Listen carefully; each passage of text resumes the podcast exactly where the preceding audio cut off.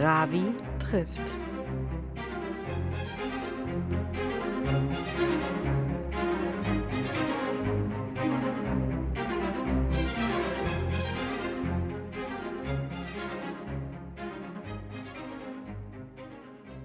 Er ist nicht nur auf der ganzen Welt zu Hause, sondern hat auch auf der ganzen Welt unterrichtet. Geiger und Komponist Mark Kovnatski. Neben seinen Projekten wie unter anderem den Tora Images und der Hamburger Klezmer Band unterrichtet er international jiddische Musik und Tanz. Und obwohl Mark Kovnatski immer sehr beschäftigt ist, hat er die Zeit gefunden, sich mit uns zu unterhalten.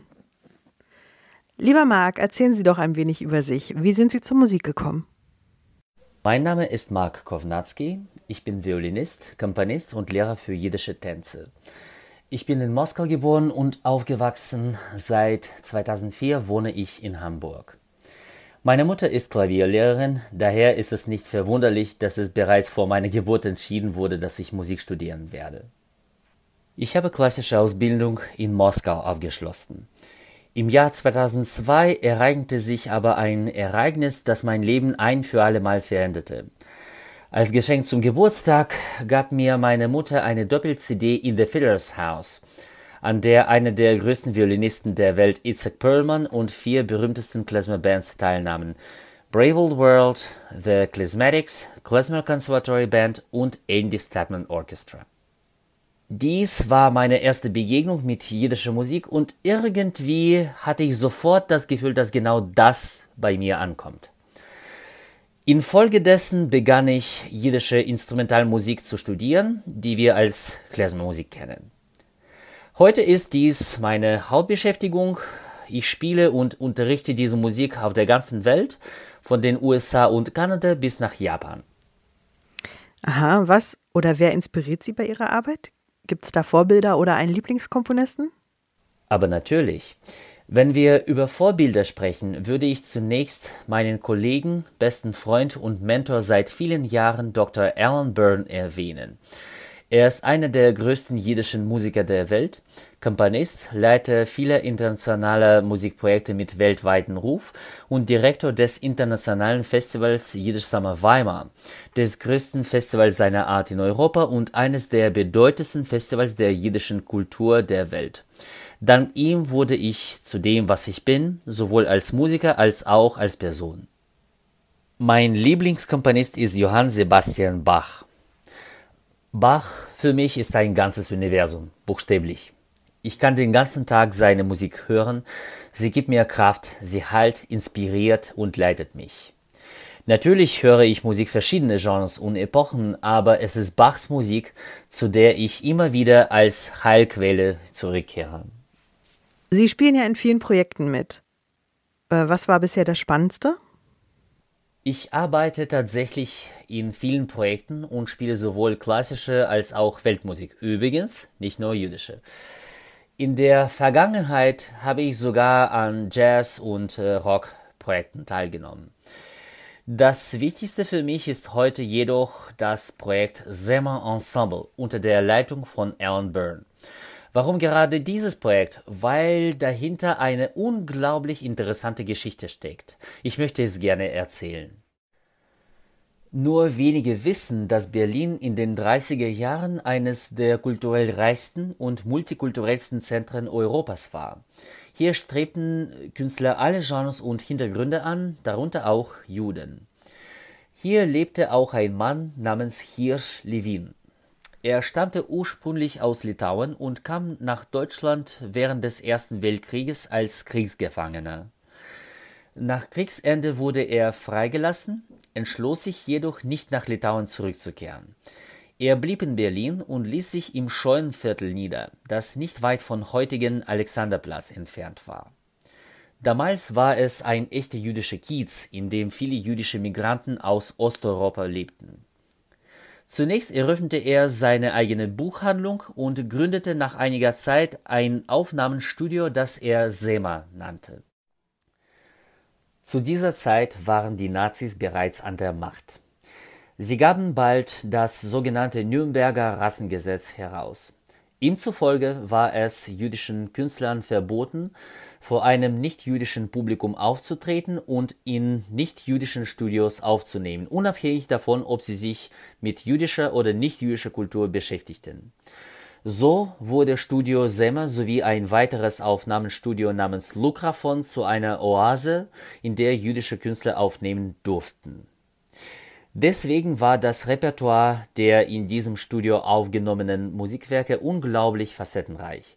Hier waren Kantormusik, Operarien, deutsche Schlager, jiddisches Theater, Lieder auf Jiddisch, Deutsch, Hebräisch, Russisch, Italienisch und so weiter zu finden. Am 9. November 1938 endete dies alles. Während des Novemberpogroms, das als Kristallnacht in die Geschichte einging, wurden das Semmer Studio sowie die Wohnung von Hirsch Levin von der Gestapo zerstört. Levin selbst wurde bald verhaftet und ins Konzentrationslager Sachsenhausen gebracht. Alle im Laden aufbewahrten Aufnahmen wurden am Eingang verbrannt. Es war das Ende. Levin und seine Familie überlebten jedoch. Es gelang ihnen, Deutschland zu verlassen und schließlich ließen sie sich in Israel nieder. Die meisten Künstler, die im Semmer Studio aufgenommen haben, haben den Krieg leider nicht überlebt. Für das nächste halbe Jahrhundert ist Semmer und seine Aufnahmen in Vergessenheit geraten. In den 90er Jahren stieß aber Musikwissenschaftler und Musiksammler Dr. Rainer Lotz auf die Information, dass es in den 30er Jahren in Berlin ein jüdisches Studio namens Semmer gab. Leider wurde das Studio zerstört und es sind keine Aufnahmen erhalten, hieß es. Dr. Lotz, selbst gebürtiger Deutscher, nahm dies als persönliche Herausforderung an und begann um die ganze Welt zu reisen, um zumindest einige verbleibende Aufnahmen zu finden. Gott weiß nur, wie er das gemacht hat, aber er hat es geschafft, mindestens eine Kopie von jeder Schallplatte aus dem Semmer-Katalog zu finden. Diese Schallplatten wurden später digitalisiert und von dem deutschen Label Bear Family Records erneut veröffentlicht. Später, im Jahr 2012, fand im Jüdischen Museum in Berlin die Ausstellung Berliner Transit, Jüdisches Berlin der 1930er Jahre statt. Einer der Kuratoren der Ausstellung war Berliner Sänger Fabian Schnedler, der fließend Jiddisch spricht und sogar Lieder auf Jiddisch komponiert. Nachdem er sich mit den auf der Ausstellung präsentierten Aufnahmen des Studios Semmer vertraut gemacht hatte, wandte er sich an die Leitung des Museums mit der Idee, ein Ensemble zu schaffen, das diese scheinbar verschwundene Musik wieder zum Leben erwecken würde am Ende wurde diese Aufgabe dem bereits erwähnten Dr. Alan Byrne anvertraut. So entstand das Semmer Ensemble, bestehend aus acht Musikern, vier Sänger und vier Instrumentalisten. Da wir keine Noten hatten, mussten wir das gesamte Repertoire nach Gehör transkribieren. Glauben Sie mir, es war nicht einfach. Seitdem tourten wir schon in Europa, in der ehemaligen Sowjetunion sowie auch in Kanada und in den USA. Wir haben unser erstes Album in Berlin mit dem Titel Rescue Treasure aufgenommen, das 2016 veröffentlicht wurde. Welche Musik spielen Sie am liebsten? Am liebsten spiele ich Klezmermusik. Ich bin ebenso bestrebt, klassische Musikwerke mit jüdischem Einfluss zu spielen, wie zum Beispiel Prokofjews jüdische Ouvertüre, äh, hebräische Melodie von Josef Achron und so weiter. Das heißt aber nicht, dass jüdische Musik die einzige ist, die ich liebe. Ich liebe auch Barockmusik, klassische Musik, mittelalterliche Musik, Gospel, Rock, Jazz. Mm, ich mag auch sehr traditionelle japanische Musik. Aha, und komponieren Sie auch selber? Ja, ich habe meine allererste Melodie im Jahr 2004 komponiert, als ich 22 Jahre alt war. Bisher habe ich bereits zwei Bücher mit dem Titel Die nahe jüdische Melodies veröffentlicht, die insgesamt 50 meiner Kompositionen enthalten. Derzeit arbeite ich an der dritten Sammlung. Meine Kompositionen werden sowohl von Klezmer als auch von klassischen Musikern auf der ganzen Welt gespielt. So wurde zum Beispiel eine meiner Melodien vor ein paar Tagen von Musikern der San Francisco Symphony aufgeführt. Jetzt war ja 2020 ein eher eingeschränktes und schweres Jahr für Musiker und Künstler. Wie war das denn bei Ihnen? Die Pandemie hat fast alle hart getroffen. Aber für Künstler und vor allem für Freiberufler war es eine echte Katastrophe. Ich habe die absolute Mehrheit meiner Konzerte verloren. Einige wurden verschoben, ein erheblicher Teil der Konzerte wurde komplett abgesagt und nur wenige Termine blieben unverändert. Gleiches galt für meine Frau Schendl, die professionelle Fotografin ist. Nach dem ersten Schock beschloss ich mich zusammenzureißen und mich an die neuen Bedingungen anzupassen. Infolgedessen war ich online sehr aktiv und gab mehrere Online-Konzerte einschließlich der Präsentation des Programms Die neue jüdische Melodie, das aus meinen Werken besteht.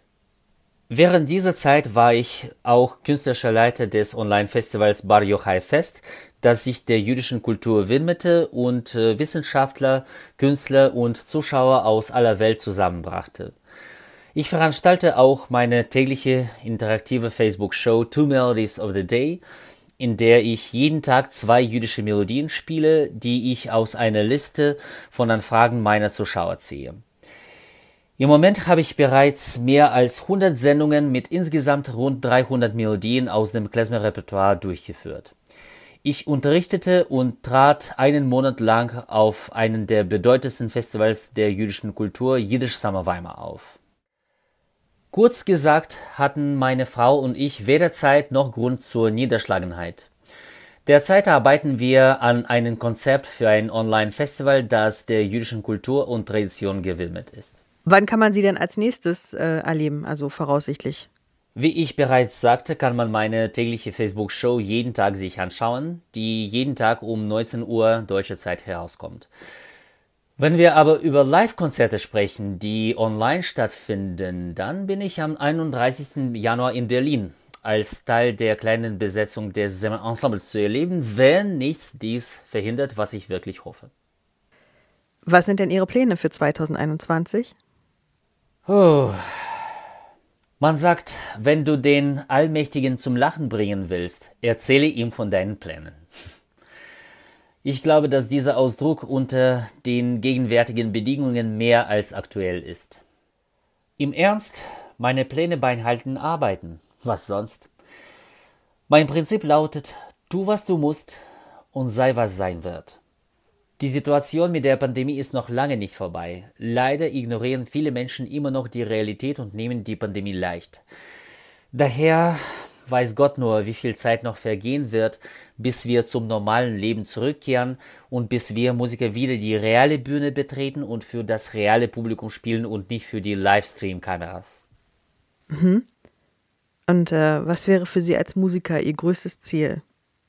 Ich wünschte, Musik wäre ein verbindender Faktor für alle Menschen auf dem Planeten. Wir sind alle verschieden.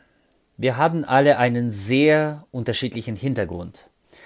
Aber das gleiche rote Blut fließt in unseren Adern. Wir freuen uns gleichermaßen über unsere Erfolge und trauen gleichermaßen über unsere Misserfolge. Wir haben verschiedene Sprachen, aber es gibt eine Sprache, die alle anderen dominiert. Und diese Sprache ist Musik. Ich träume davon, dass das, was ich und meine Kollegen auf der ganzen Welt tun, Menschen zusammenbringt, weil zu viele Faktoren jetzt leider dem entgegengesetzten Zweck dienen. Und wenn ich es schaffe, diesen Zweck noch ein Stück näher zu kommen, werde ich bedenken, dass ich mein Leben nicht umsonst gelebt habe. Ja, die Musik soll die Menschen zusammenbringen. Ein wirklich schönes Ziel, das wir von Ravi, jüdisches Magazin, immer gerne unterstützen. Vielen Dank, Mark Kovnatski, für das schöne Gespräch.